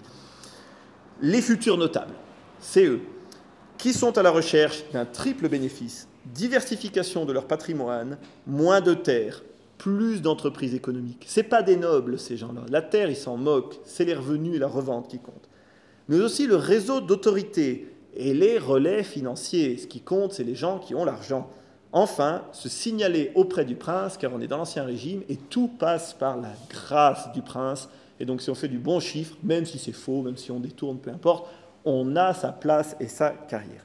Ce faisant, tout se fait au détriment des communautés, je serai un peu plus rapide, parce qu'il y a moins de sources sur les mines et carrières communautaires qui sont objets de la mainmise croissante de l'État. Alors, tout cela est mal connu, vous allez voir, c'est évidemment un problème pour les intendants, et il y a derrière encore l'ombre des grands bureaux. Les mines et carrières sont mal connues des études par les communautés, car les sources qui les concernent sont faibles. Il n'y a pas de compagnie, pas de grands investisseurs, pas de dépenses dans les comptes des communautés, on ne sait presque rien. Et pourtant, dès le XVIe siècle, qui est le début de la grande période de l'activité extractive, je vous l'ai montré dans la première partie, le développement routier, la possibilité sept mois de faire flotter et de transporter des charges lourdes sur les rivières des provinces encourage des petits entrepreneurs locaux à développer la vente de marbre, par exemple, ou d'ardoise. Les carrières d'ardoise mériteraient elles seules une conférence, mais elles illustrent bien la problématique. Si en, 1361, par exemple, Amédée de Savoie, qui est évêque euh, de Maurienne, à Sens loue la carrière de Villard-Gondran à trois associés, celle de Saint-Julien en terre comtale, sont des carrières communautaires. Elles sont ascensées par le prince à des familles et par le conseil communautaire. Ainsi, en 1430, le comte Amédée VIII et encore l'intendant Ricardi en 1718, quand ils font refaire le toit du château de Chambéry ou du château d'Annecy, ils envoient immuablement, sur place, des, euh, euh, deux officiers, choisir les, les, les ardoises qu'on doit mettre sur le château. Hein, c'est pas contrôlé par le prince. Presque tous les villages comtaux disposent de ce droit, alors qu'il est absent visiblement du côté épiscopal. Le Châtel a des ardoisières, par exemple. Par un acte administratif de 1581, on les voit. Les habitants de Saint-Julien sont aussi constitués en communauté, avec confréries réglées d'artisans. À l'opposé, si on regarde dans des terres qui ne sont pas comtales, les ardoisières de Sevin, elles, dépendent d'un seigneur qui est Claude François de Montfalcon, de Saint-Pierre, qui est seigneur de Sevin et qui possède tout, y compris les corvées de paysans. Des albergements de carrière à des communautés sont mentionnés dans des copies d'actes du XVIIIe siècle, comme c'est le cas des charbonnages d'Utile, des gypses de Montvernier, ou encore des grillas, comme par exemple ceux qui sont situés à Beaune ou euh, à la Bachellerie ou au Tille. Voilà. Des corvées communautaires régulières sont aussi attestées au XVIIIe siècle euh, dans ces communautés. En 1752, l'évêque Robilan, l'enquête Robilan, pardon, pas l'évêque, démontre que les habitants de Charves et de la Bise travaillent dans des fosses de gypse situées dans des teppes escarpées des communaux, selon un droit d'extraction et de cuite invérifiable, dit-il. Ça vient d'un temps ancien. Seul un moulin à la combe broie le gypse pour le compte de l'évêque de Maurienne. Alors on trouve dans cette période, dans les montagnes, des plateformes d'extraction qui servent à mettre le minerai puis le descendre euh, quand l'hiver arrive sur des pots de bêtes. On trouve des fours à grillas, certains ont été trouvés ici à la combe des moulins et fouillés. Et euh, euh, tout ceci est un problème pour les intendants. Car ces droits ancestraux sont, échappent au fisc, à la fois car l'activité est destinée à la vente, mais aussi parce qu'elle concerne des parcelles communautaires non soumises à la taille, Hein, je vous rappelle que les communaux ne sont pas soumis à la taille à l'intérieur des cadastres. On préférerait les voir dans les mains de privés et donc avec un numéro dans le cadastre Sardes. Et oui, vous avez une conférence sur le cadastre la semaine prochaine, je vais révéler le secret du cadastre Sardes. Le cadastre Sardes, c'est cela, répertorier et vendre les communaux pour accroître l'impôt. C'est ça l'idée et vendre ses mines communautaires, ses carrières communautaires à des particuliers. C'est pourquoi les intendants vont s'évertuer à faire vendre ces carrières à des communautés souvent débitrices et trouver une solution pour rembourser leurs dettes. Par exemple, à Saint-Pancras, les gypsières sont l'objet d'une sollicitude de l'intendant Vichard de Saint-Réal en 1780 par rapport au syndic Ducré. Votre communauté, lui dit-il, est grévée depuis la dernière guerre 1748 d'une dette importante envers le fisc que les fonds de taille et des routes ne permettent pas, de combler. La faute à un climat et un environnement peu propices. Ah, c'est flatteur pour les sympatins. Je me gausse de trouver des solutions faciles en aliénant une partie de vos bas communaux au-dessous de l'Arvent. Et j'ai trouvé en un homme, spectacle Joseph, Joseph Fournier Dupuis, un acquéreur, qui a par ailleurs acheté le moulin de l'évêque à la Combe, un parti qui ne se refuse pas. Et il s'emploiera aussi, et il emploierait une part de vos paysans à la mauvaise saison. Et c'est ainsi que commence l'élimination des communaux les plus fructueux dans toutes les provinces à des forains forestieri du côté italien, on voit ça dans le Val de Suse, un long mouvement de dépossession des communautés sur tout le XVIIIe siècle, qui n'est pas que lié à la technique, même si ces fameux forains étrangers apportent des techniques modernes, mais qui est surtout lié à des intérêts politiques de nos intendants et de ces notables ou de ces investisseurs. C'est un mouvement politique voulu par le notable. Alors ici, je vous présente le moulin Fourier de la Combe, selon l'Atlas des bâtiments du royaume, en 1788, le premier moulin de gypse qui semble être la base du moulin Motard à la Combe que euh, l'on trouve encore aujourd'hui, hein, la, base du moulin Motard, et qui est dessiné comme quelque chose de, moderne hein, de l'époque. Euh, notez bien que c'est la présence de forains ou de forestiers, entrepreneurs étrangers, euh, devient très importante. Alors par exemple, euh, en Haute-Maurienne, dans les carrières de marbre sous Maton de, Bennevel, les, forains sont 30% de Piémontais, 70% du Chablais. Euh, parfois, dans les communautés autour de Saint-Jean-de-Maurienne, ils sont à plus de 50% étrangers, c'est-à-dire en dehors du duché de Savoie. Et parce qu'au-dessus de tout ça, hein, vous voyez, ça va des aliénations aux ZSC, on en est aux autres spéciales carrières, on en est euh, dans, le, même, dans le même problème, c'est qu'il y a l'ombre des intendances des fabriques et des bâtiments en Piémont. Parce que tous ces palais à Turin ont besoin, par le Bureau des fabriques et fortifications, de marbre, de carrières et de carrières privées qui doivent être euh, répertoriées, de stockage de pierres, des grands stockages de pierres à, Turin, le grand chantier de la ville baroque, tout ça, c'est pas construit sans rien. Hein. et donc, il faut faire venir de la pierre Il y a l'embellissement des villes, comme Saint-Jean-de-Maurienne, qui s'embellit au XVIIIe siècle, par exemple. Et en 1675, par exemple, le marché d'extraction et de transport des marbres royaux revient à un Lombard, Andrea de Lavagna, résident en Turin, pour les architectes Castellamonte et le fameux Juvara. Lavagna achète ses serpentines, ses marbres veinés à des particuliers de Haute-Maurienne, ses stucs qui peuvent être euh, extraits au sein des communautés comme à Bramont. Euh, en 1775, pour continuer, toutes, les, les, marbres concurrents étant interdits, comme les marbres turcs qui venaient par bateau, eh bien, on va rechercher des marbres dans toute la Savoie de la pierre à extraire, et en particulier dans le secteur de Termignon ou encore de Bramant. C'est les carrières des zones spéciales qu'on a actuelles. Hein. Là, vous avez l'une de ces carrières. De plus, on invente la machine dite de Tavid-Châtel qui utilise l'eau pour diminuer de 33% l'activité manuelle d'extraction. Et c'est ainsi qu'en 1775 et jusqu'en 1792, les gisements de gypse, de sermentine, de prasinite pour fabriquer l'hôpital de Montpantero, hein, que vous voyez là, euh, autour de, de, Suse, euh, va faire l'objet de transports par le col du Petit Mont-Snip, euh, de pierres, de grilles, de grillas, de gypse et autres, hein, de toute la vallée de la Maurienne. On n'a trouvé qu'une plainte dans ce processus du curé de Solière qui, en 1788, écrit une lettre à la cour car il ne peut plus restaurer sa cure car il n'y a plus de gisement. Le gisement des Balmes où il va trouver sa grilla n'est plus public, il appartient à un privé. Alors pour conclure, le sujet des mines et des carrières est un formidable outil pour comprendre la croissance et l'imposition du contrôle de l'État au XVIIIe siècle dans notre région. Il existait dans le duché de Savoie de riches ressources qui ont toujours été convoitées à des fins de pouvoir et de prestige. D'abord, c'était les nobles locaux, puis ensuite ces entrepreneurs politiques. Euh, et dans le cadre des droits des seigneurs et de leur communauté paysanne, cela a été exacerbé au XVIIe et à la fin du XVIIe, au début du XVIIIe siècle.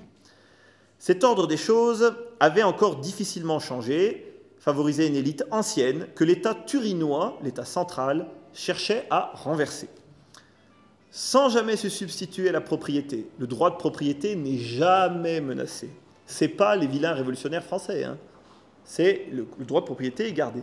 L'intendance du prince développe un discours performatif destiné à déposséder les grands propriétaires et les communautés de leurs droits anciens et de mettre tout ça en ordre économique, de les inventorier et de les faire fructifier au service du pouvoir. Artisans du pouvoir, les intendants tendent à se construire des réseaux d'autorité, à se comporter en entrepreneurs, en diversifiant leur patrimoine, leurs relations économiques, parfois en étant victimes de purges. Bref, ça ressemble à des bourgeois du XIXe siècle. Pour parvenir à leur fin, ils jouent avec la volonté des petits bourgeois, des notaires, des banquiers, des marchands aux capacités financières et qui rêvent d'anoblissement, et pour trouver chez eux l'argent nécessaire aux investissements. C'est les fameux pigeons. En ce sens, si l'extraction du XVIIIe siècle a depuis longtemps été vue comme une activité peu rentable, ce qu'a bien vu Pierre Judet, hein, sur le long terme, une activité économique peu engageante, elle peut être vue comme une entreprise politique réussie de la part du pouvoir, préparant le monde nouveau des notables et des capitalistes qui va survenir avec la Révolution française. Mais aussi, elle place insidieusement dans la société traditionnelle un ordre nouveau qui place la prééminence de l'intérêt général au-dessus des intérêts communautaires. Elle remplace l'horizontalité des relations sociales par une, verticalisation des rapports d'autorité entre celui qui commande au sommet, le président d'aujourd'hui, et le citoyen qui exécute et qui doit se taire. Alors, quand tout un collectif aujourd'hui parvient à faire reculer l'État et sa zone spéciale carrière de 1000 hectares, n'est-on pas en train de changer de paradigme et de vivre un renversement de modèle? Je vous laisse juger. Merci.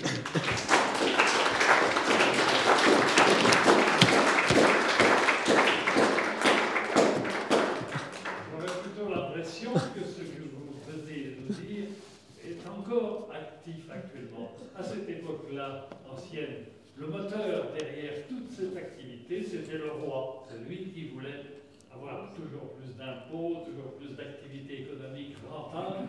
De nos jours, qui est le roi Eh bien, c'est peut-être ceux qui ont poussé à faire cette ZSC, c'est-à-dire un pouvoir international qui vient, est bien au-delà de, du pouvoir politique. Exactement, mais intérêts politiques et économiques doivent se mêler de toute manière dans la grande société qui, euh, qui propose toutes ces concessions. Hein. Euh, avec une idée de développer le pays, de développer la région, et surtout les intérêts des, grandes, des grandes, sociétés et des grands patrons qui y sont liés. Hein. Donc euh, le, non, le modèle n'a pas changé depuis le XVIIIe siècle. La fin de ce monde seigneurial, oui. Euh, peut-être qu'aujourd'hui, le citoyen a plus de droits et de paroles. On lui envoie pas forcément, peut-être les gendarmes, mais pas forcément des militaires logés chez lui pour les forcer à vendre ses parcelles. Euh, il y a quelque chose quand même qui a changé par rapport à cette période. Mais c'est vrai que c'est toujours dépendant du pouvoir et des intérêts de nos hommes politiques, hein, qui sont, qui sont évidemment liés. Beaucoup qui font un peu comme l'intendant condamné, il y a actuellement encore, qui doivent avoir des, activités propres. il faudrait ouvrir les archives dans quelques années et voir qui mange avec qui, et qui reçoit l'argent de qui, pour comprendre. Voilà. Ce qu'on peut faire, nous, avec quelques archives bien trop. L'histoire est très intéressante parce que ça montre que le gros des problèmes humains est toujours le même, quelle que soit la période. Ça n'a pas changé. Vous avez signalé à Saint-Jean, en moyenne, deux, deux mines, mine d'argent pour argentifère et une mine d'or. J'aimerais savoir où se trouve aussi. Alors, c'est toujours, le, c'est toujours celle qui est située au Rocheret. Il y a de la pyrite dedans mais c'est une fausse, c'est une exploitation, euh, comment dire, qui a été vendue comme une mine d'or, mais qui n'est pas, c'est l'or du pauvre, voilà, l'or du fou. on a parlé, une fois, j'ai entendu parler de l'or de la dent arrachée. Ça, vous dit quelque chose? Pas vu. Je n'ai pas vu ce nom-là.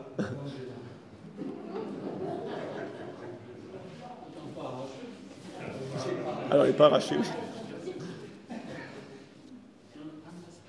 Si jamais vous avez une idée de la place possible d'une mine d'or, il faut le dire tout de suite parce que Christian qui est là, ah il a Alors, un flair incroyable pour découvrir. L'endroit où il y en a le plus, je regrette, mais c'est pas une mine, c'est euh, la rivière Chéran en Haute-Savoie, où vous pouvez faire de l'orpaillage. D'ailleurs, il y a des gens qui s'amusent à faire ça, alors ils en trouvent vraiment des grammes. Hein. Euh, mais il y, a encore, il y a de l'or dans le Chéran, si vous voulez. Dans le Glandon. Il faudrait, il faudrait chercher.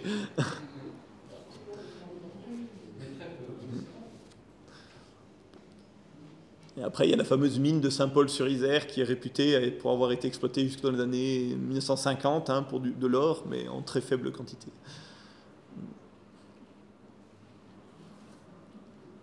Il y avait peut-être aussi, que, qui n'est pas un sujet d'histoire, peut-être des légendes constantes autour de la présence d'or. Peut-être que les villageois d'autrefois rêvaient pendant leur veillée d'endroits où il y avait plein d'or, il faudrait aller pour parce oh. que je suis allé un jour au fond de la Condrienne, il a fallu trois, trois heures pour descendre jusqu'à l'avant, parce que là, il paraît qu'il y avait une mine d'or. Ah, alors,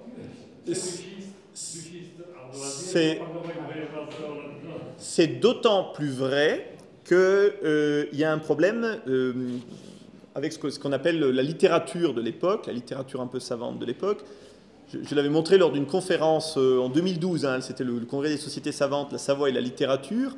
Donc effectivement, il y a des, enquêtes scientifiques, quasi scientifiques, qui sont faites par des gens qui vont sur le terrain, voir les mines, hein, comme euh, euh, l'enquête au bilan de 1752, mais aussi, il faut savoir que tous les livres qui donnent des informations, qui collectent le savoir sur les Alpes, sont des compilations faites en cabinet et recopient des, ce qu'on appelle des poncifs, c'est-à-dire des idées préconçues d'un auteur à l'autre. Et par exemple, euh, euh, ce que Madame de Varin a pu lire sur euh, les mines d'or présumées de la Haute-Maurienne, ben, c'est recopié d'un voyageur à l'autre, d'un récit de voyage à l'autre. Et comme c'est des gens qui savent lire, qui, qui sont des, euh, des, lumières pour l'époque, hein, ils lisent beaucoup, etc., euh, ils, ne s'aperçoivent pas que toutes ces légendes, c'est des bêtises. Il est facile d'abuser de leurs paroles à l'époque. Il n'y a pas Internet pour vérifier, il n'y a pas...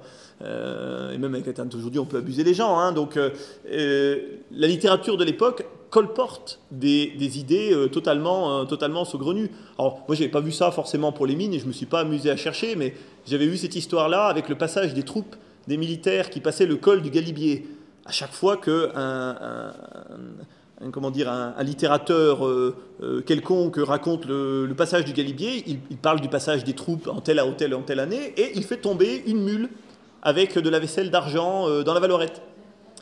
Donc à chaque guerre, il y a une mule avec de la vaisselle d'argent qui tombe. Et, donc moi, je vous encourage à aller chercher la vaisselle d'argent en fond de la valeur. Vous voyez, c'est des, choses. Alors je, peux imaginer que pour Madame de Varin, lire les, récits sur les mines, des Alpes, il y en a, hein, faut s'amuser à aller les chercher. Et euh, ça, doit être passionnant. Le tronc d'or, l'histoire du tronc d'or qu'on cherche à, Bramant, c'est ça. Hein, c'est quelque chose qui est, qui, est une, légende et euh, elle y croit. Parce qu'on la certifie par des actes notariés que ça existe. Oui. Les intendants et leurs équipes, ils allaient voir l'état des, mines. Oui. Est-ce qu'on allait voir aussi l'état des mineurs, de ceux qui travaillaient? On était bien loin, on n'était pas encore en 1884 avec les, lois sur le travail, mais il y avait quand même des. Euh, de même que vous nous avez expliqué sur la peste, on faisait quand même attention à la santé des gens. Alors, les intendants se soucient de la santé des paysans qui travaillent dans les mines, pas parce qu'ils sont philanthropes, mais parce qu'un mineur extropié, c'est un paysan qui ne travaille plus sa terre. Le principal problème, il est là. Hein. Donc, il y a cet intérêt de, garder la main-d'œuvre à l'intérieur, euh, la, main-d'œuvre taillable, en fait, hein, celle qu'on peut tailler. Ça, c'est la première chose. La deuxième, il faut savoir quand même que l'extraction, ce n'est pas l'objet de ma conférence, mais suis assez documenté là-dessus, l'extraction est faite souvent dans le cadre de corvées communautaires.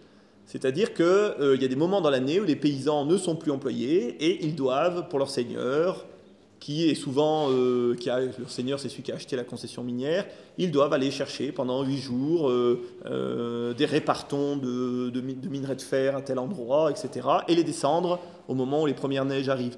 Donc évidemment le seigneur fait en sorte que ça se passe bien, les corvées sont quand même, il y a rarement des, des, choses qui rapportent que les corvées se terminent mal ou que les gens sont exploités à coups de fouet, enfin ça se passe plutôt bien. Et après, il y a l'extraction et souvent aussi le fait de petits, euh, de, petits, paysans, soit qui s'emploient la journée, de journaliers et autres. Euh, c'est quasiment une activité d'ouvriers professionnels qui commence à se mettre en place. Et euh, bah, ces gens-là, on n'a presque aucune source sur eux, à part le fait que la société, de temps en temps, les rémunère. Mais évidemment, il devait y avoir des gens qui se blessaient et autres, mais on n'a pas de, on n'a pas d'archives spéciales. on n'a pas d'enquête de médecins non plus, euh, parce qu'il y a des proto-médecins, que c'est dans les villes hein, qui nous parlent des états des mineurs euh, à Bonvillaret ou à Bonvillard au XVIIIe siècle. On ne sait pas le nombre d'estropiés. Ou... En tout cas, moi, je n'ai jamais croisé la source. Et peut-être que ça mériterait, dans ces communautés-là, d'aller fouiller les archives communales, mais là, il faudrait aller au niveau de l'archive communale pour regarder dans un état des âmes, le nombre, parce qu'évidemment, il va y avoir le nombre de décès ça, vaudrait le coup de regarder. Voilà. Le, alors, le problème est, aussi doux, parce que dans la mine des Urtières, ou celles surtout qui sont très bien connues, c'est celle d'Arvillard, côté de la Chartreuse de Saint-Hugon, les paysans qui étaient employés, comme ils étaient rémunérés un peu aussi à la tâche, ne respectaient pas les prescriptions de boisage qui étaient faites par les ingénieurs de l'intendant l'ingénieur Garella, puis après euh, Capellini, allaient visiter les mines et à chaque fois ils se plaignent non de la vie des, mineurs, mais ils disaient les boisages ne sont pas faits. Alors, c'est pas forcément qu'ils se souciaient aussi de la vie des, mineurs, peut-être, hein, mais aussi parce qu'il y a des, pans de montagne qui risquaient de, de, dégringoler, hein. surtout les carrières d'ardoise qui sont visitées régulièrement par l'ingénieur de Capellini, de, l'intendant de, Maurienne. Euh, il dit ils vont, ils vont trop vite, euh, la montagne risque de s'ébouler. Euh, et puis, bon, il y a un autre, problème à cause de ça, c'est qu'il n'y a pas assez d'étais pour, pour, étayer les galeries. Ils creusent de partout. après, il y a une partie des gisements, effectivement, qui sont aériens, donc là, ça pose pas de problème. Hein. Mais dans tout ce qui est souterrain, c'est un peu fait n'importe comment. par des, des, gens qui veulent de l'argent, hein, donc ils font, ils font vite. un peu comme aujourd'hui, je ne sais pas si on regarderait une mine au Pérou, une mine d'argent au Pérou. Au péril de leur vie, ils vont vite, ils extraient, il faut sortir de l'argent. Je ne me rappelle plus du nom de ces mines. Potosi, hein, si vous connaissez les mines de Potosi au Pérou, c'est la même chose que les mines d'argent il, il, y a 300 ans chez nous. Quoi. Oui Est-ce que le, service des mines, euh, par rapport au nom, le service des mines, est-ce que ça a, un rapport, ça a rapport avec ces histoires de mines de 30 ans Alors, c'est la Révolution française qui installe le service des mines en Savoie. Il y a un service des mines dans les États de Savoie avant euh, la Révolution française. Mais c'est un bureau, et il n'est qu'à Turin, et c'est lui justement qui, sous le conseil de l'intendance de la fabrique et des fortifications, euh, chapeaute les, trajets de marbre, euh, s'il faut du fer pour des fabriques d'armes ou des choses comme ça. Mais c'est pas le service des mines qu'on va connaître ensuite à, à Pesé-Nancroix, par exemple, ou pour les exploitations des mines napoléoniennes. Hein, ça, c'est quelque chose qui arrive après. Donc non, il n'y a pas de service des mines au sens... euh, euh, il faut, faut que ça passe au mine. voilà, mais ça c'est quelque chose qui la, la Révolution installe, qui n'existait pas à l'époque. Enfin, comme je le, je le dis bien, l'État n'a pas vraiment de regard. Quand, quand l'ingénieur Capelli- Capellini en fait va à l'intérieur de la mine pour voir si les boisages sont faits, c'est- pas euh, pour, la, vie des paysans. hein, je le disais tout à l'heure, c'est pour savoir si la montagne va s'écrouler, pour savoir où, passe le bois. Parce que souvent ils disent oh on fait du bois pour euh, faire des étés de mine puis construire un chalet avec. Hein euh, ou des choses de ce genre-là. Donc c'est- juste pour ça.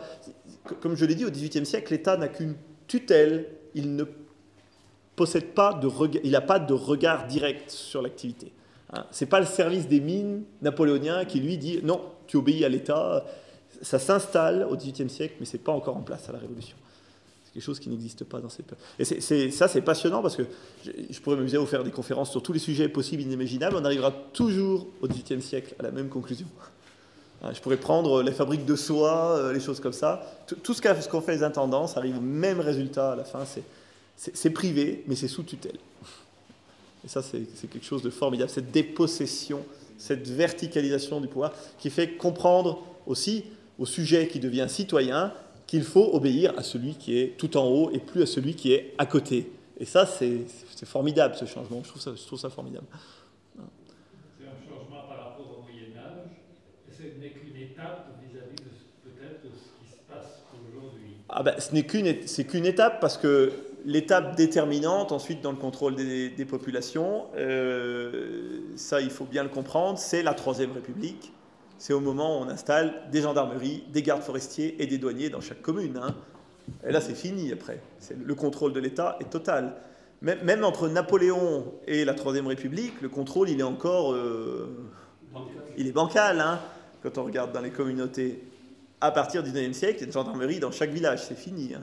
Contrôle, il y a un garde forestier dans chaque village, et même un petit peu sous Napoléon III, c'est fini. Quoi. Donc, euh, ce contrôle de l'État, il est en construction au 18e et au 19e siècle, il commence à, à se, mettre, euh, se mettre en place.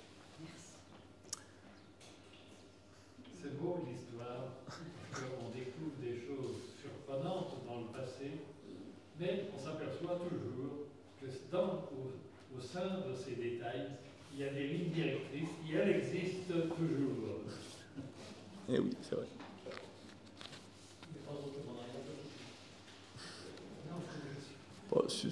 Si, euh, une société anarchiste euh, qui, euh, viendrait, qui viendrait remplacer l'ordre de l'ordre étatique qui s'impose, qui est un modèle qui s'impose partout, hein, donc peut-être retour en arrière serait possible comme ça, ou revenir au Seigneur, enfin je ne sais quoi.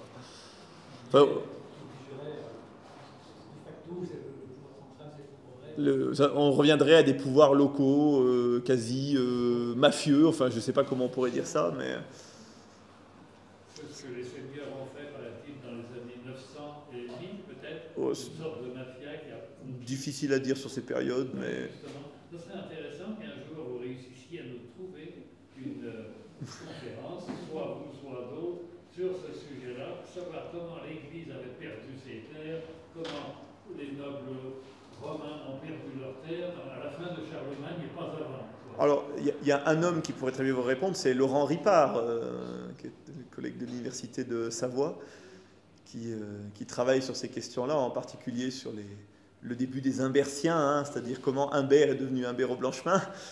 Et, euh, bah oui, non, mais on voit, on voit un petit peu le, des stratégies qui sont déjà des stratégies politiques, de contrôle routier. De, je, crois me souvenir d'une de ses conférences, pour vous la faire courte, hein, où il expliquait euh, que sur un au Blanchemin, on n'a que trois actes, on n'a que trois documents, que trois chartes dans sa famille.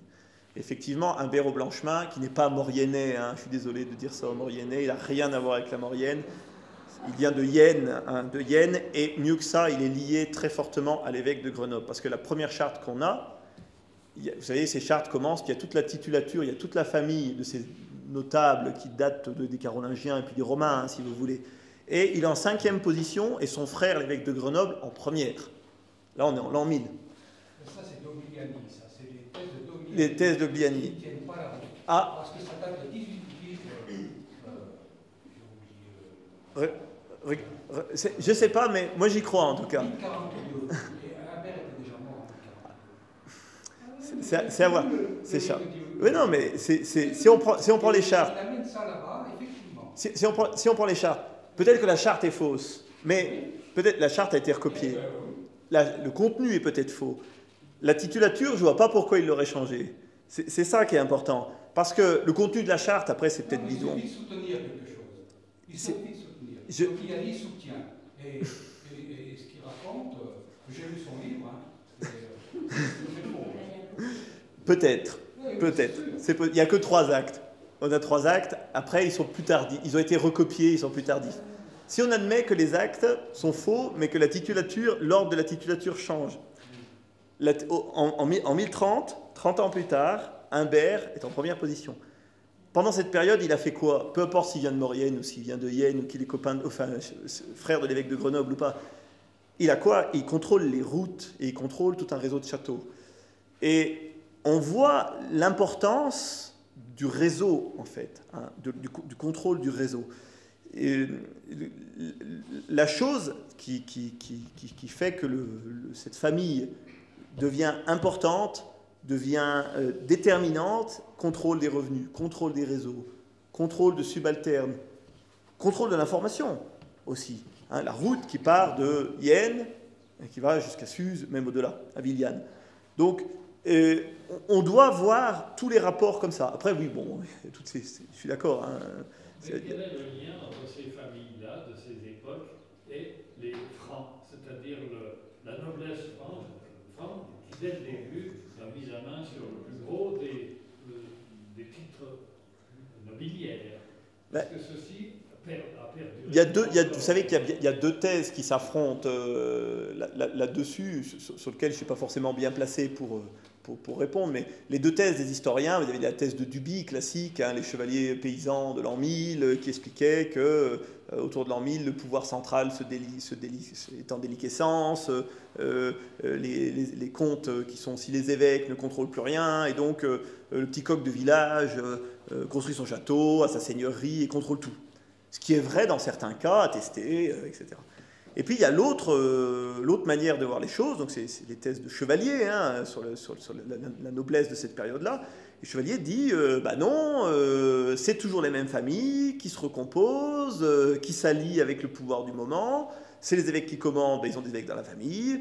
C'est un, un- seigneur qui contrôle une route, qui, commande, bah, ils ont un seigneur dans la famille qui commande et qui, contrôle la route, etc.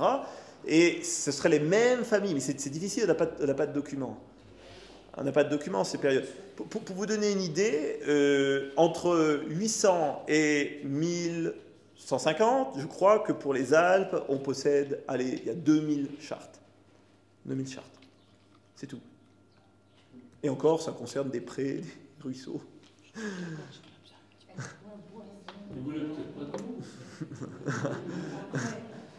C'est pas, euh, c'est difficile, c'est très difficile à dire. Et comme le disait très bien euh, Monsieur Donnier, on- on- la plupart de ces chartes, elles ont été recopiées. C'est peut-être des faux, des fausses. Donc euh, c'est- pas, c'est très très difficile à dire. C'est très difficile à dire. Je suis, d'accord avec l'analyse qui consiste à dire que euh, quand on a une thèse, on la soutient. C'est ça le problème.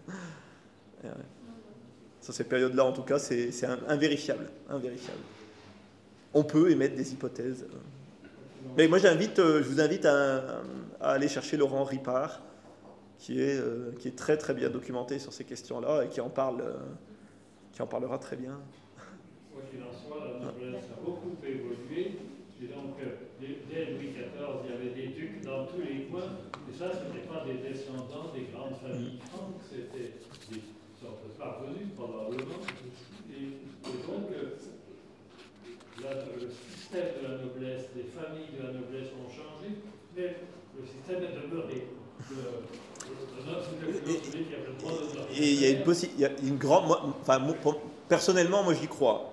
Enfin, c'est- sans preuve, mais entre la, la noblesse de l'époque romaine jusqu'à celle d'aujourd'hui, c'est des élites. Les élites, euh, c'est- quoi? C'est le roman de Visconti dans Le Guépard. Il dit il faut, il faut, il faut tout changer pour que tout reste en place à chaque fois. C'est ça l'idée. C'est cette phrase, elle est d'une d'une- d'une vérité euh, éclatante. Et on, on le voit tout, on le voit partout. Quel rapprochement faire aujourd'hui en affaire de réseau entre Elon Musk et un Bernard Blanchman Oui, alors là, c'est difficile. Enfin, évidemment. Ouais. Contrôle les réseaux. Encore une